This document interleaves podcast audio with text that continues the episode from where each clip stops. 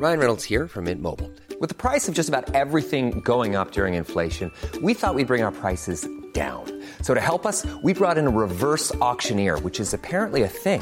Mint Mobile unlimited premium wireless. Ready to get 30, 30, bit to get 30, bit to get 20, 20, 20, bit to get 20, 20, bit to get 15, 15, 15, 15 just 15 bucks a month. So, Give it a try at mintmobile.com slash switch. $45 upfront for three months plus taxes and fees. Promo for new customers for limited time. Unlimited more than 40 gigabytes per month. Slows. Full terms at mintmobile.com.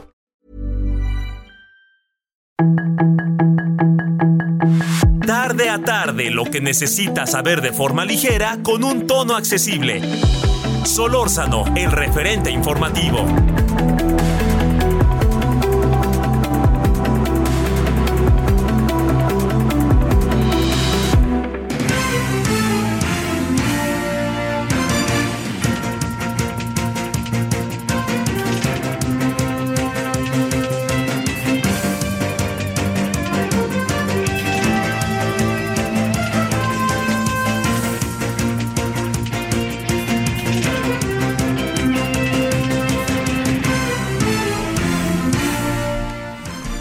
Cinco de la tarde con un minuto le damos la más cordial bienvenida a esto que es el referente informativo con Javier Solórzano.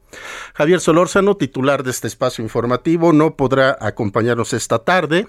Ya estará de regreso con nosotros y con ustedes el próximo día lunes. Soy Román García, le doy la más cordial bienvenida a ustedes que nos escuchan por el Heraldo Radio en la Ciudad de México a través del 98.5 de FM y a todas nuestras estaciones hermanas en todo lo ancho y lo largo de la República Mexicana. También saludamos a quienes nos escuchan por nuestra página de internet, elheraldodemexico.com.mx, del cual nos sentimos muy contentos aquí en el Heraldo Media Group, porque nuestra página del Heraldo cuenta con 14.6 millones de lectores al mes en su página de internet, lo que la posiciona como el segundo portal de noticias más visitado en México. También a quienes nos siguen por Twitter, arroba Heraldo de México y arroba Heraldo Radio guion bajo. Y en Facebook, en el Heraldo de México, 5 de la tarde con 2 minutos, le presentamos un resumen de lo más importante del momento. La información de último momento en el referente informativo.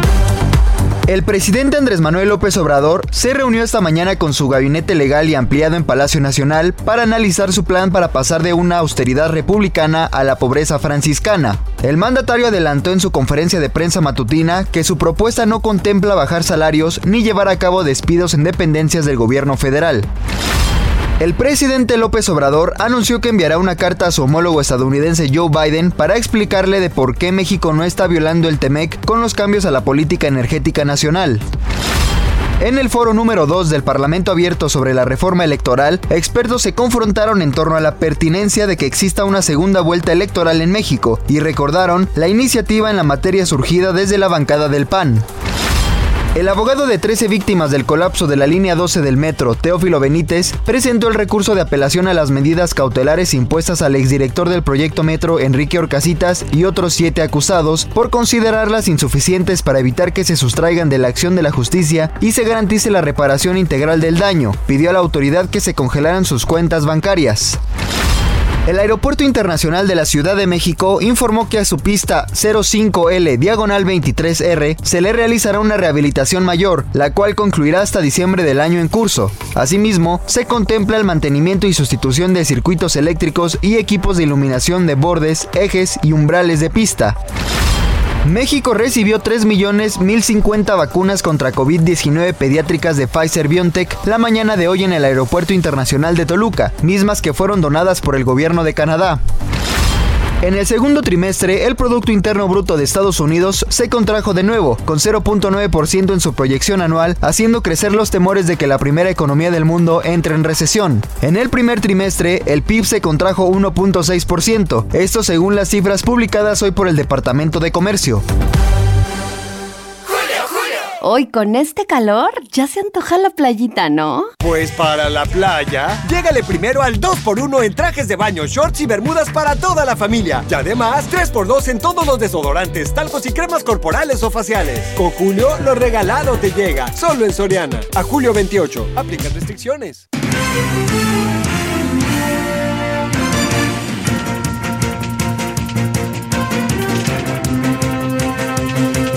5 de la tarde con 5 minutos. Esto es el referente informativo con Javier Solórzano, titular de este espacio informativo. Le saluda nuevamente Román García, quien le estará acompañando durante toda esta hora.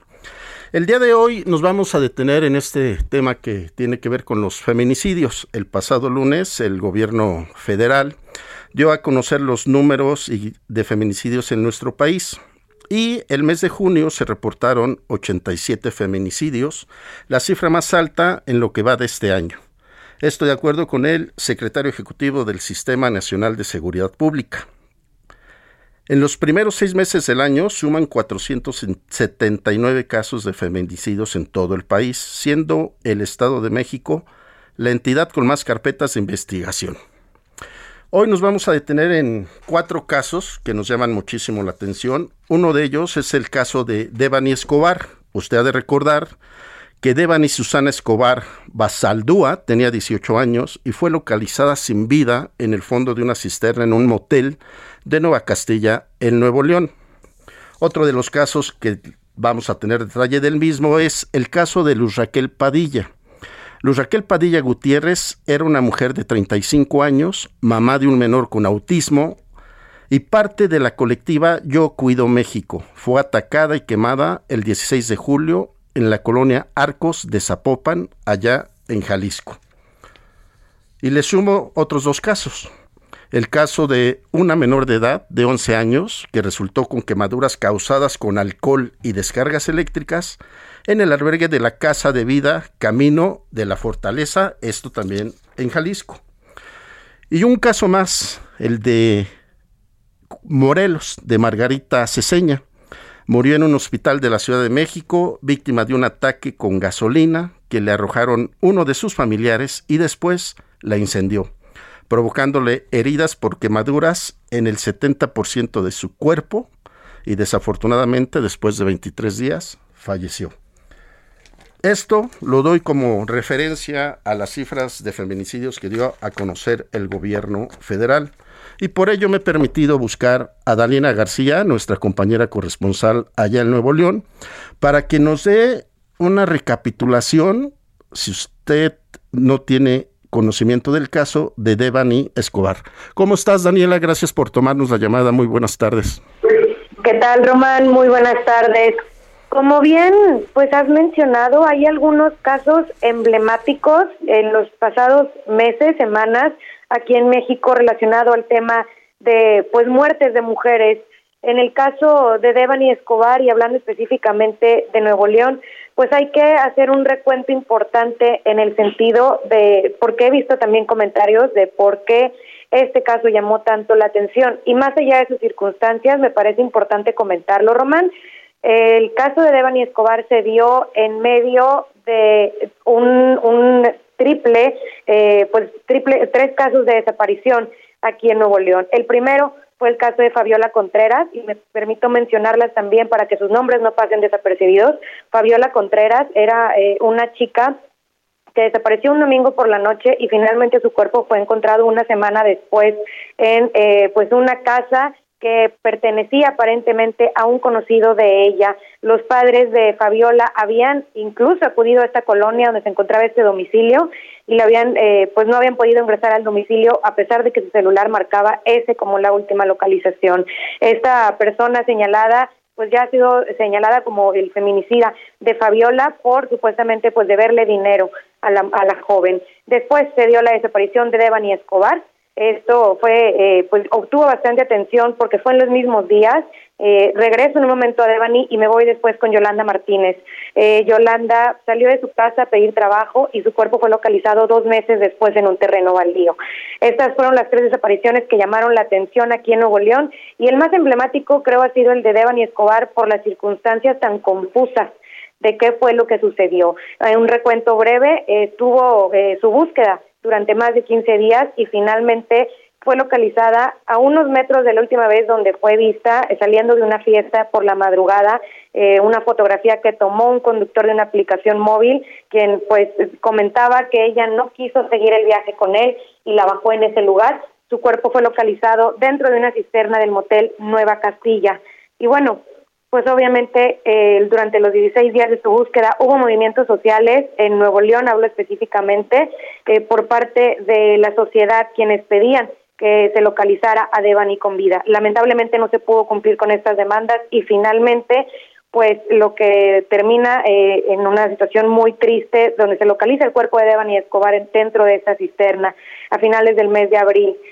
Ha sido toda una historia eh, pues dramática, Román, en el sentido de que primero se mencionó que ella había caído accidentalmente dentro de esta cisterna, había eh, sufrido un golpe en la cabeza y finalmente perdió la vida. Sin embargo, pues en los pasados días eh, hemos escuchado otras versiones por parte del grupo interdisciplinario que coordina la Fiscalía General de Justicia de Nuevo León junto con autoridades federales y la familia de Devani participa, quienes pues ahora comentan más bien se pudo haber tratado de un feminicidio, ya que se encontraron evidencias de que la joven de 18 años habría muerto de asfixia. Eh, de hecho, hoy mismo el padre de Devani, don Mario Escobar, pues dio a conocer que van a sostener una reunión el 4 de agosto en la Fiscalía de Feminicidios y Delitos contra las Mujeres para integrar las pruebas periciales pendientes. En este video, él acostumbra subir videos para informar a la, a la gente interesada del caso pues cómo ha avanzado esta situación. Ahí él comentó que también van a indagar nuevas líneas de investigación, pues buscando aclarar las dudas que dejó este nuevo dictamen sobre la muerte de Devani. Eh, dijo que siguen trabajando nuevas líneas de investigación, por lo tanto, pues él intenta ser cauteloso y cuidadoso con los tiempos y los acuerdos que se toman en la mesa interdisciplinaria. Pero bueno, es lo más reciente que tenemos del caso de Devani. Siguen dudas siguen cuestionamientos, no nos queda muy claro a la población, a los medios y creo que tampoco a la familia de Devani por lo que ha comentado don Mario Escobar, qué fue lo que sucedió realmente la noche o bueno, el, con, en cuanto a la muerte de Devani, porque lo que también ha comentado el, este grupo antidisciplinario Román es que Devani habría muerto cinco días antes de que se localizara su cuerpo, pero hay que recordar, ella estuvo desaparecida por 16 días y por eso eso también ayuda a que la situación se complique y no nos quede muy claro qué es lo que está sucediendo. Y es que el papel de la fiscalía eh, al día de hoy queda como en tela de juicio, mi querida Daniela, porque eh, anunció que no se había visto el cuerpo de Devani, como bien lo dices, cinco días después lo encuentran, para esto ya habían transcurrido este, 16 días de su desaparición, perdón, y ahora hay una tercera autopsia que es la que nos dice que murió por asfixia, entonces el papel de la fiscalía como que no es del todo prudente y razonable. Así es, de hecho, pues creo que ha sido uno de los mayores reclamos por parte de la sociedad regiomontana y mexicana incluso, Román, eh, estos cambios de señal, cambios de teoría, eh, hay que comentarlo también. El mismo fiscal general de Nuevo León, Gustavo Adolfo Guerrero, al presentar los resultados de esa tercera autopsia donde señalaban que la muerte de Devani se dio después de la noche que desapareció y que habría sido por asfixia, pues incluso él no dio por entendido, o es el mensaje que tomamos nosotros es que no dio por entendido que aceptaban ese resultado. Comentó únicamente, Román, lo vamos a integrar en la carpeta de investigación que hemos estado trabajando desde hace casi 100 días. Ay, mi querida Daniela, pues te agradezco mucho eh, la crónica y al habernos recordado todo lo que fue el proceso de estos tres casos, Fabiola, Yolanda y Devani, que tristemente son los que han vivido en tu estado y que han tenido mayor este, repercusión en la sociedad. Al contrario, Román, y si me permites nada más hacer un comentario extra, es eh, Nuevo León ha sido en los últimos años históricamente una sociedad que no tiene mucha movilización social, pero eh, lo hemos visto recientemente y justo con estos casos y justo con el caso de Devani, cómo hemos visto un despertar social de exigencia de justicia y de exigencia de que eh, haya seguridad para las mujeres y para el resto de la población en total, porque realmente generó una desconfianza eh, más allá de las autoridades o de las eh, personas encargadas de impartir justicia, generó una inseguridad en las mujeres, en los jóvenes, en todas las personas de qué es lo que está pasando en este estado actualmente. Y Daniela, también quisiera este, decir que el papel de don Mario fue fundamental. Es un señor que no se quedó cruzado de brazos y anda movidísimo en redes sociales y como bien lo dices, sube videos y, trata de informar a la sociedad de cómo van las cosas. Sí, don Mario, la verdad es que ha levantado la voz casi desde el principio. Eh, primero empezaron a, a, moverlo familiares de él, sin embargo, él tomó pues la voz, es maestro, es docente de profesión y él, eh, ese canal que tenía de YouTube donde informa, era originalmente el canal que él utilizaba para dar las clases virtuales durante la pandemia. Lo convirtió ahora para informar sobre la situación de, de Devani después de que notó él que era eh, pues estaba trayendo bastante atención y muchas personas de Nuevo León, del resto del país, incluso de otras partes del mundo, estaban preguntándole qué estaba pasando, qué estaba sucediendo, actualizaciones, y él tomó esta, esta herramienta pues para poder mantenerlos informados y también de alguna manera pues seguir insistiendo en, en la verdad y en justicia de qué fue lo que sucedió con Devani Escobar. Daniela García, muchísimas gracias, nuestra corresponsal en Nuevo León, estamos pendientes. Seguimos pendientes, Lomar. Muy buenas tardes. Muy buenas tardes. 5 de la tarde, 16 minutos. Ahora nos vamos hasta Jalisco. Allá se encuentra nuestra queridísima Mayeli Mariscal, a la cual saludamos con gusto para que nos dé los detalles de qué está pasando y cómo está el caso de Luz Raquel Padilla. ¿Cómo estás, Mayeli?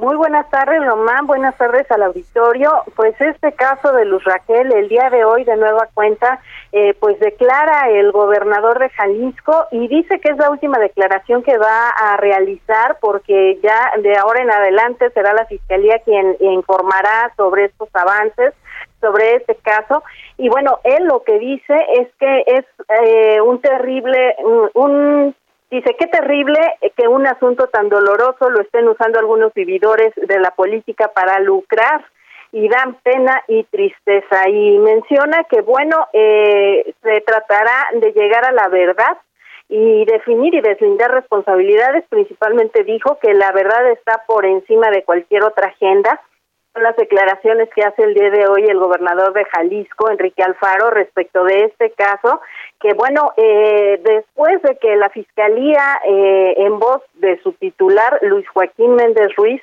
salió a dar eh, pues esta rueda de prensa en donde presentó avances generales de esta investigación y pues maneja esta hipótesis de que fue una autoagresión la que llevó a cabo Luz Raquel, pues eh, por supuesto que diversos colectivos eh, de la sociedad civil organizada y también políticos pues se han pronunciado al respecto, obviamente pidiendo primeramente eh, pues que no se revictimice, que se haga justicia y sobre todo eh, pues también eh, Román comentarles que ha habido filtración ese mismo día de la rueda de prensa en varios medios, en un medio de comunicación puntualmente y más tarde en varios, eh, se difundieron algunos videos que forman parte de esta investigación, con lo cual pues definitivamente eh, pues se vulnera esta cadena de custodia que debería de, de, prevalecer en una investigación que está abierta y también el fiscal pues bueno al señalar en uno de los videos en donde Luz Raquel mueve la cámara que está apuntando directamente hacia su puerta eh, y que fue colocada por este vecino que la intimida, la agrede, eh, Sergio Ismael N. Eh, pues también el fiscal en cierta forma justificaba esta acción, con lo cual, pues por supuesto que se ha comentado también, vulnera el derecho a la privacidad de Luz Raquel y pues también compartirles que ya en este caso, pues Sergio Ismael N. se encuentra en prisión decretada por un mes eh, por un juez y esto debido no a la muerte o relacionado con la muerte de Luz Raquel, sino algunas agresiones previas que se dieron el 5 de mayo, en donde le vierte cloro a Luz Raquel, porque, bueno, presuntamente se habla de que ella mojó al perro del vecino, esto se molesta y le lanza cloro a ella. Ella presentó la denuncia el 6 de mayo y pues bueno, es que ahora se encuentra eh, pues en la cárcel Sergio Ismael N., el vecino, debido a estas agresiones. Por lo pronto ya eh, pues también el fiscal ha dicho que se estará eh, pues investigando toda esta serie de indicios, sobre todo dando eh, lugar a que el Instituto de Ciencias Forenses pues presente las pruebas periciales tal y como deben de hacer la evidencia científica y pues diversos colectivos, insisto, se han pronunciado, han exigido al gobierno de Jalisco que investigue y sobre todo que se base en pruebas científicas y se deje de filtrar eh, pues parte de la evidencia. Totalmente de acuerdo contigo, Mayeli. ¿Cómo es posible que filtren a ciertos medios lo que llamamos los privilegios de algunos de ellos, que la autoridad pues incurre en un delito? Y por otro lado, Mayeli, la inconformidad de los colectivos en el sentido de que la primera versión fue que había testigos de que Luz Raquel había sido atacada por tres personas y después ahora cambia la fiscalía esta versión de que se autoatentó, cosa que nos deja a todos, este, pues qué está pasando, ¿no? Con la gran pregunta de qué está pasando realmente cuando ella había denunciado amenazas, agresiones y hasta donde entiendo te contaba con un mecanismo de protección.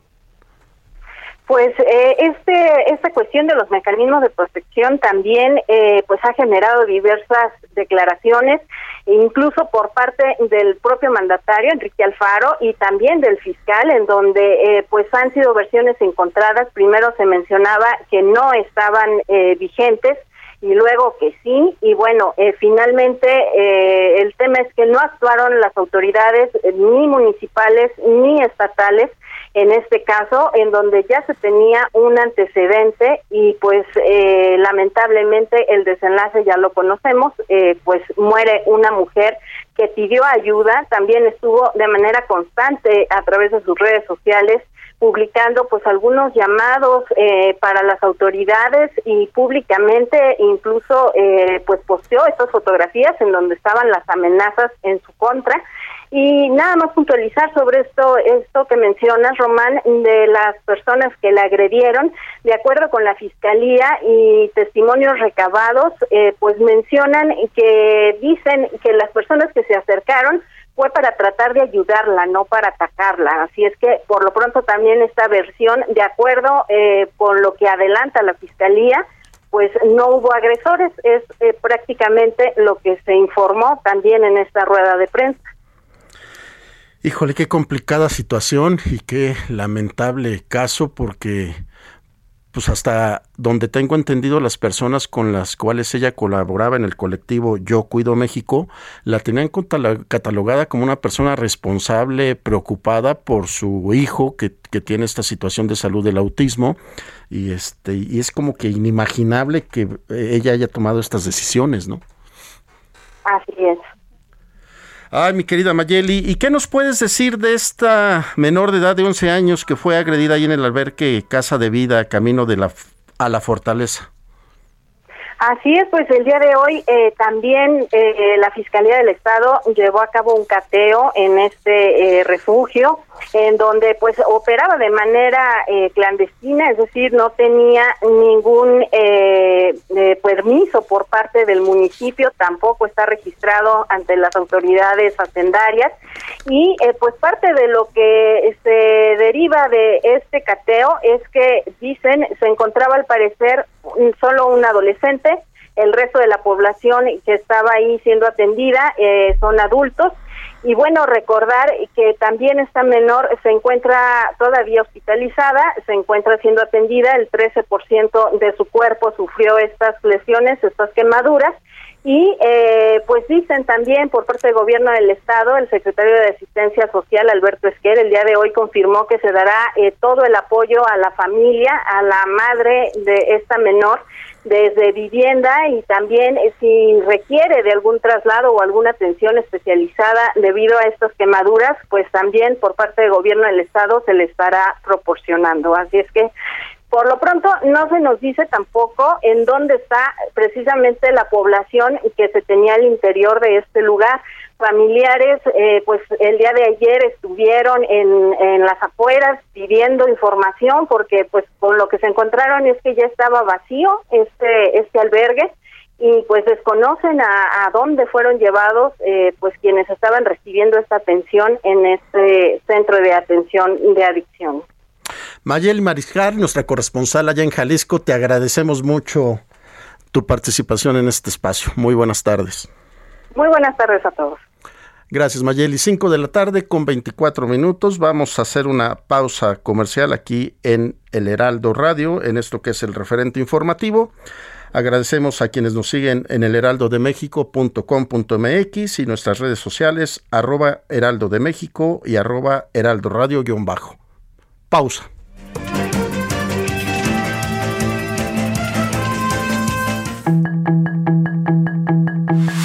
El referente informativo regresa luego de una pausa.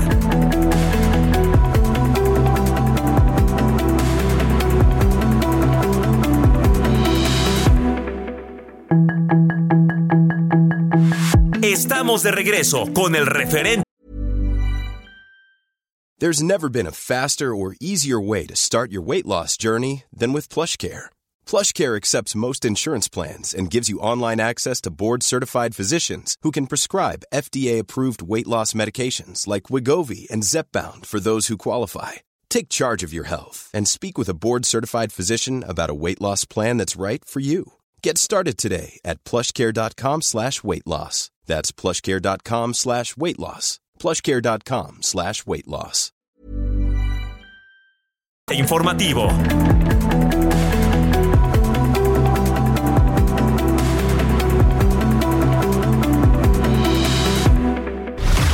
En el referente informativo le presentamos información relevante. Caso de Luz Raquel es usado para lucrar políticamente, asegura Enrique Alfaro. Familiares de José Francisco se manifiestan en Fiscalía de Colima para exigir su localización. Comparte la Ciudad de México experiencia en materia hídrica con Nuevo León. Por primera vez, una mujer encabezará la dirigencia de Morena en Tamaulipas. Encuentran sin vida a niño de dos años dentro de un tinaco en Tlalpan. Se reportan cinco casos sospechosos de viruela del mono en Nuevo León. Llegan más de 3 millones de vacunas contra COVID-19, primer donativo de Canadá.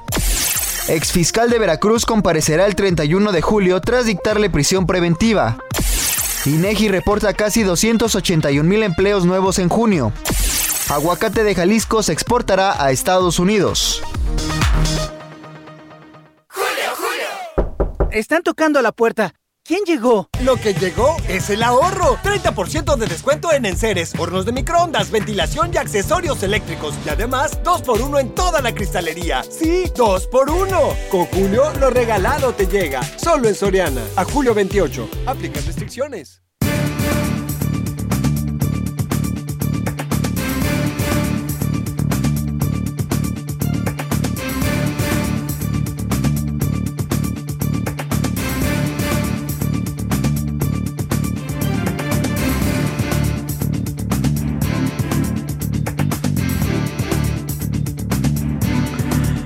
Cinco de la tarde con 32 minutos, esto es el referente informativo con Javier Solórzano, les saluda nuevamente Román García. El INEGI el día de ayer dio a conocer las causas de mortalidad en nuestro país. Los padecimientos de corazón desplazaron al COVID-19 como la principal causa de muerte en México durante el año 2021. El coronavirus causó la muerte a 224.239 personas durante el año pasado. Para hablar de este tema, nos hemos permitido buscar a Rodolfo de la Torre. Él es director de movilidad social del Centro de Estudios Espinosa Iglesias. Rodolfo, muy buenas tardes. Gracias que nos tomas la llamada. Eh, muy buenas tardes. Buenas tardes a toda la audiencia. Rodolfo, estas cifras que nos da a conocer el INEGI es para preocuparnos, para ocuparnos cuando nos dicen que las tres principales enfermedades son el del corazón, el coronavirus y la diabetes mellitus. Bueno, creo que hay un poco de ambas cosas. Eh, sí hay razón de preocupación en cuanto a que el COVID eh, todavía es una de las principales causas de fallecimiento dentro de los mexicanos, a pesar de que pues ya llevamos eh, más de, dos años de haber comenzado con, con esta pandemia. Y esto lo que significa es que eh, en ese tiempo los esfuerzos de vacunación, eh, de atención y también de, prevención, pues no han podido desplazar a, la enfermedad pues a los últimos lugares que es donde correspondería tras eh, haber ya tenido una serie de avances médicos para, para atacarla. Por otro lado, eh, el hecho de que el COVID no sea ya la primera causa de muerte significa que estamos en una transición a lo que anteriormente eran las causas de muerte, vamos a decir, eh, normales dentro de la población mexicana. Y estas están correspondiendo principalmente a eh, enfermedades crónico-degenerativas, dentro de las cuales eh, los fallecimientos por razones cardíacas pues se ocupan ocupan el primer lugar. Así es que sí estamos regresando a una realidad que pues muestra la transición de enfermedades de las eh, contagiosas y gastrointestinales a las crónicas o degenerativas, que debe de también eh, ocuparnos en otro sentido, que es el de fortalecer nuestro sistema de salud en el mediano y en el largo plazo. Rodolfo de la Torre, director de movilidad social del Centro de Estudios Espinosa Iglesias. Este, Rodolfo, eh, yo siento que aquí como que las cosas van ligadas una con otra. Si bien hemos hablado con especialistas en este espacio, eh, doctores en COVID, nos dicen que el COVID principalmente acaba, ataca personas y deja secuelas aquellas que tenemos algunos padecimientos sobre hipertensión y también la, uh, síntomas de diabetes y la diabetes pues de alguna manera va de manera conjunta con el tema de la obesidad que es otro de los grandes problemas de salud que tenemos en nuestro país. Entonces, como bien lo dices, el COVID lleva dos años que nos ha estado pegando y que tan es así que estamos en una quinta ola. ¿A quién, ¿A quién le corresponde más hacer un papel fundamental? ¿Al gobierno federal, a los gobiernos estatales o como sociedad nos tenemos que reorganizar y empezar a, cambiar nuestros hábitos de, de, salud y de alimentación y de vida? Bueno, eh, el COVID pues ha tenido una secuela bastante perniciosa eh, en términos de fallecimientos, justo porque la población mexicana tiene pues eh, elevados eh, padecimientos que complican la enfermedad. Justamente estas como comorbilidades que hacen que pues cuando ataque el covid tengamos una mayor vulnerabilidad ante él. Sin embargo no todo es eh, comorbilidades hay otros países que también han presentado pues elevados índices de obesidad o prevalencia de diabetes y no han tenido tasas de mortalidad tan elevadas como, como nosotros. Esto lo que significa es que no es una cuestión exclusivamente de las condiciones previas de salud de, de la población, sino también de la forma en la que fue atacado el problema en términos de su oportunidad y de los recursos dedicados al sistema de salud. Esto lo que significa es que las autoridades deben de tomar cartas en el asunto para que nuestro sistema de salud tenga eh, pues una mayor fortaleza a la hora de atender este tipo de emergencias y también pues no descuidar las los otros padecimientos que pues desafortunadamente fueron hechos a un lado por la uh, prioridad que tomó el COVID, pero por supuesto también la población mexicana debe de mejorar sus hábitos alimenticios, en general sus hábitos de salud. Esto último también es parte de la política de prevención que debe de predominar dentro del sistema de salud. Ahora, Rodolfo de la Torre, si, bien este, nos hemos enfocado ahorita en lo que es el, el COVID y, y, que de alguna manera es la que ha generado este tipo de, números sobre la hipertensión y la diabetes, Eh, nos vimos lentos al tomar la decisión el gobierno federal en cuanto a la compra de vacunas. Eh, también nos vimos lentos cuando empezó la pandemia y mm, no aplicábamos el quedes en casa, usa el cubrebocas. Eh, ¿Crees que puede ser criticado el gobierno en ese tipo de situaciones?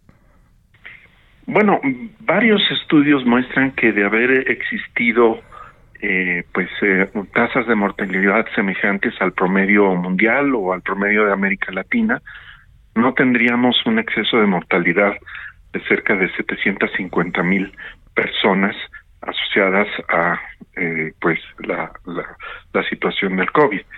Eh, los números varían, pero esto significa que sí eh, hay la percepción de que el número de muertes habría sido mucho menor. Ahora, eh, ¿de qué dependió? Eh, es momento de examinar con detenimiento cuáles fueron los pasos que se siguieron en cuanto a la atención oportuna de la enfermedad, tanto de manera preventiva como de los recursos para atender aquellos que requirieron atención médica. Eh, en esto hay un debate en donde pues habrá que ver eh, elementos como las comorbilidades que mencionaban, o eh, pues eh, la serie de medidas que se tomaron para adoptar rápidamente pues una serie de vacunas y extenderlas a la población. Ahí parte del debate será de si el gobierno, al haber monopolizado el, la aplicación y la distribución de vacunas, pues siguió la ruta más rápida. Lo que no hay duda, sin embargo, es que ya antes de la aparición de la pandemia, teníamos un sistema de salud bastante débil, que fue incluso debilitado más por la transición del Seguro Popular al INSABI. Eh, antes de la pandemia se perdieron alrededor de 6 millones de personas con acceso a servicios de salud. Y ya durante la pandemia, pues eh, otros eh, nueve millones de personas aproximadamente se sumaron a esta pérdida de acceso a los servicios de salud. Así es que ahí sí hay un tema en cuanto a que pues el sistema de salud no ha tenido la prioridad que merecía y sobre todo en las circunstancias que enfrentamos. Rodolfo de la Torre, director de Movilidad Social del Centro de Estudios Espinosa Iglesias. Como bien lo citas, el INSABI no funcionó como lo esperábamos, la propuesta a la cual apostó el gobierno federal. Hoy tristemente nos damos cuenta, y perdón la palabra, es un fracaso.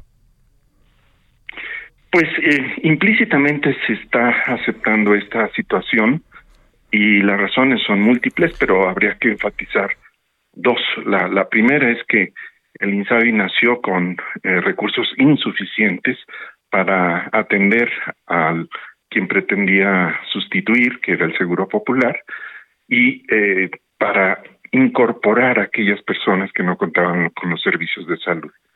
Eh, antes de la aparición del INSABI, se tenía el cálculo de que por cada eh, persona beneficiaria del sistema habría ah, alrededor de unos 3.600 pesos dedicados a sus padecimientos. Con la aparición del INSABI, eh, se redujo esta cantidad a algo así como 2.900. En lugar de hacer un esfuerzo presupuestal y de alcance eh, mayor, pues se restringieron los recursos. Y el segundo factor es que efectivamente no hubo una planeación adecuada del nuevo sistema y este empezó a, a perder alcance, no solamente en términos de personas con acceso efectivo a los servicios de salud, sino también con acceso a los medicamentos en el caso de que eh, reconocieran al INSABI como una vía para atender sus enfermedades. Así es que tenemos un problema de mala planeación, mala operación con recursos insuficientes. Y yo sumaría, Rodolfo de la Torre, este, una mala distribución. Veíamos al inicio de esta semana en algunos periódicos, como decimos, de interés nacional, que había un 60% de falta de distribución de medicamentos para los estados de la República. Efectivamente, hubo un problema logístico mayor que pues eh, em, complicó la situación de atención de las enfermedades, además de que pues estaba excluyendo a un gran número de personas por esta transición pues mal eh, diseñada y mal planeada. Rodolfo de la Torre, director de Movilidad Social del Centro de Estudios Espinosa Iglesias, muchísimas gracias por habernos tomado la llamada. Un gusto estar con usted. Gracias, buenas tardes. 5 de la tarde con 44 minutos, esto es el referente informativo. Solórzano, el referente informativo. Hoy con este calor ya se antoja la playita, ¿no? Pues para la playa, llégale primero al 2x1 en trajes de baño, shorts y bermudas para toda la familia. Y además, 3x2 en todos los desodorantes, talcos y cremas corporales o faciales. Con Julio, lo regalado te llega, solo en Soriana. A julio 28, aplican restricciones.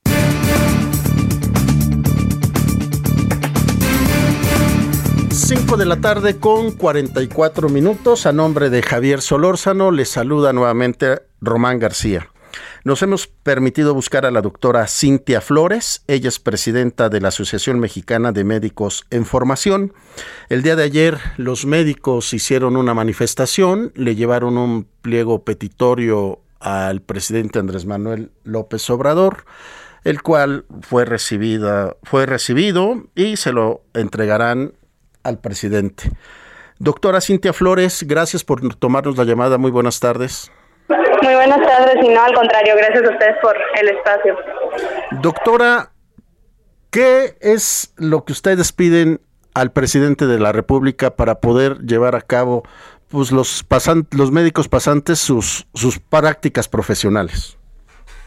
Eh, bueno, el día de ayer, justo como mencionaron, fue la marcha y en la entrega del pliego petitorio. Y en este pliego petitorio, eh, lo que se piden son medidas un tanto inmediatas, cosas que realmente ya se pueden hacer porque ya cumplen, o más bien ya están dentro de una normativa, que es la norma 009 del Servicio Social. Lo que se pide es eh, la seguridad, así como nosotros o muchos de nuestros compañeros tienen estas plazas donde están 24 horas, 7 días a la semana en eh, dando el servicio prestando el servicio de salud.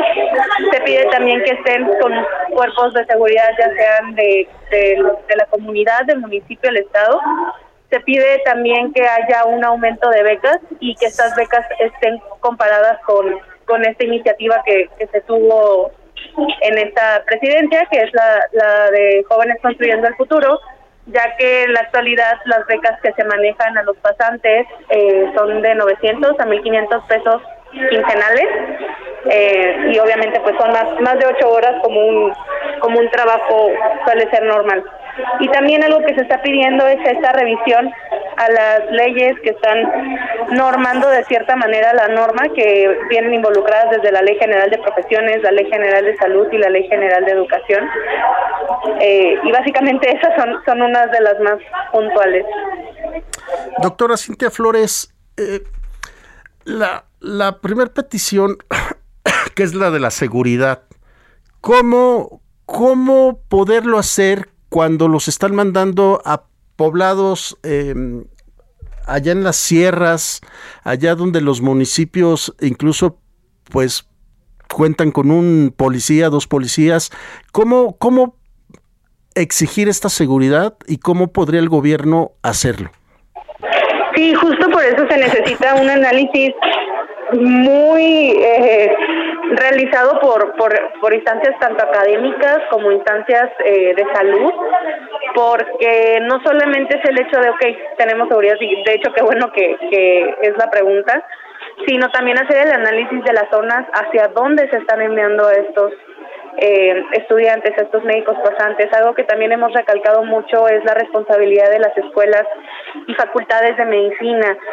al final los médicos pasantes siguen siendo estudiantes, siguen siendo parte del cuerpo estudiantado de las escuelas, por lo tanto también es responsabilidad de la misma escuela dar el seguimiento de cómo está haciendo eh, la situación de cada pasante y sobre todo puede hacer esta demanda también a la institución de salud donde esté. El hecho de prestar este servicio, ya sea en una institución de seguro social o de Secretaría de Salud, eh, están también en, en esta responsiva de exigir que estén los centros de manera adecuada, tanto para la seguridad de, del pasante como también para la atención que se va a dar. Entonces, sí requiere de ese análisis, requiere de, de hacer o, por, lo, por, lo menos este, basarse de los niveles de o índices de violencia que ya existen registrados, sobre todo, por ejemplo, en las eh, estadísticas que muestra el INEGI. Pero, eh, pues sí, es algo que tiene que evaluarse porque también está este discurso donde se dice que no se quiere dar la atención a la salud. Sin embargo, pues habría que habría que pensar muy bien si si realmente el Estado como tal está cumpliendo con este derecho que también las comunidades tienen o simplemente quieren dejarlo a la responsiva de, estudiantes. Ahora, doctora Cintia Flores, ayúdenos a, visualizar un poquito más para nuestro auditorio que eh, nos está sintonizando en sus radios. Cuando un médico pasante pide ir a hacer prácticas a cualquier estado de la República, eh, le especifican, vas a llegar a un hospital en la capital del país o les dicen, hay esta posibilidad en la clínica 28, pero que está en la sierra. Y ahí el médico pasante puede tomar la decisión de no ir o es obligado a hacerlo.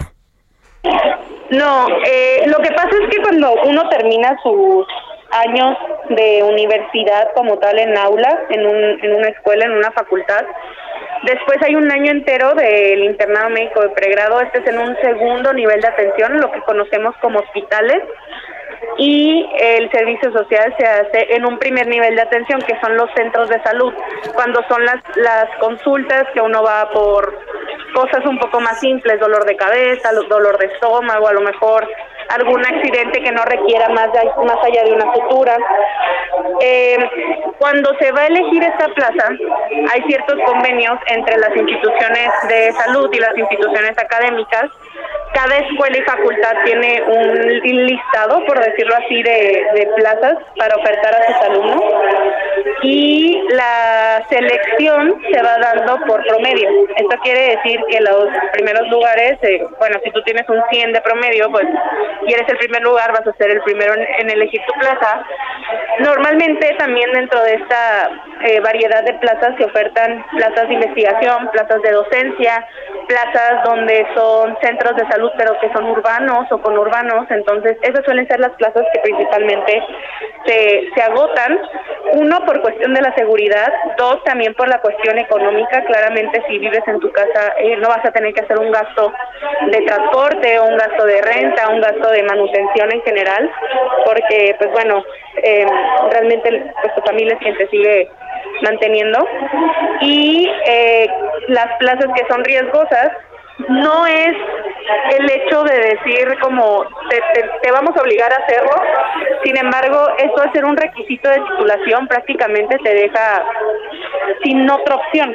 Si esa es la opción que tienes para tener como eh, esa, ese requisito y hacer este año de servicio social, no es que puedas negarte a hacerlo. Ya, doctora, entendemos. Qué bueno que nos lo dice porque sí, nosotros desconocíamos esto, pero además sumamos algo, doctora Cintia Flores, cuando un médico pasante se va a hacer estas prácticas, de alguna manera la universidad como se deslinda de ser responsable de su seguridad y de, y de la persona, del médico, y pasa a ser responsabilidad del gobierno estatal o del o del eh, las instituciones como el IMSS, el ISTE, ¿se, hacen responsables de ustedes?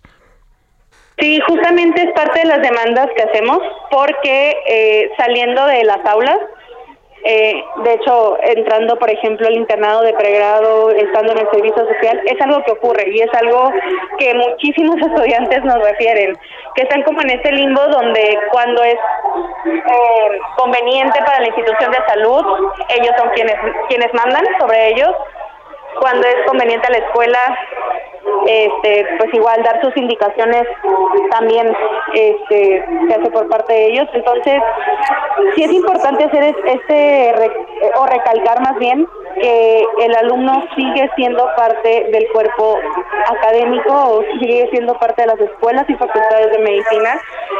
La institución de salud simplemente es el lugar donde va a hacer estas prácticas o el lugar donde va a hacer eh, este año de, de práctica, refuerzo académico, como, como gusten llamarlo pero eh, se sigue siendo parte de la institución académica. Entonces, la responsabilidad principal sí es de las escuelas y facultades de medicina. Sí se tiene esta eh, posibilidad por su parte de decir, esta zona no está cumpliendo con los requisitos básicos de seguridad, con los requisitos básicos en instalaciones, ahí no va a ir un, un estudiante de, de mi escuela. Tienen también la capacidad de hacer vinculaciones con ya sea centros de investigación, con asociaciones que tengan proyectos de salud, de tener proyectos de investigación propios de la universidad, de tener investigación propia en la universidad, de tener docencia. Eh, sin embargo, pues bueno, la verdad desconozco cuál sea la razón por la cual aceptan este tipo de sedes que son peligrosas. Doctora Cintia Flores, como lo veamos, está muy complicado para ustedes la, la, verdad de las cosas. Y ya que entregaron este pliego petitorio, ¿cuándo esperan respuesta de parte de la Presidencia de la República? Eh, bueno, salió una persona de Palacio de Gobierno a recibirnos el, el pliego, no nos permitieron la entrada y nos, nos dieron este documento de recibido y nos dijeron que de 10 a 15 días es la respuesta. Dejamos nuestros datos y pues bueno, estamos al pendiente de que, de que suceda. Doctora, le agradecemos mucho, se nos acaba el tiempo.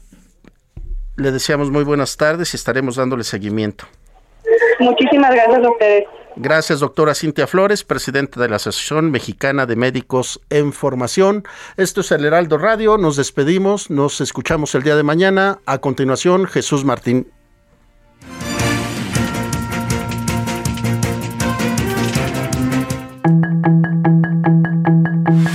Hasta aquí Solórzano, el referente informativo.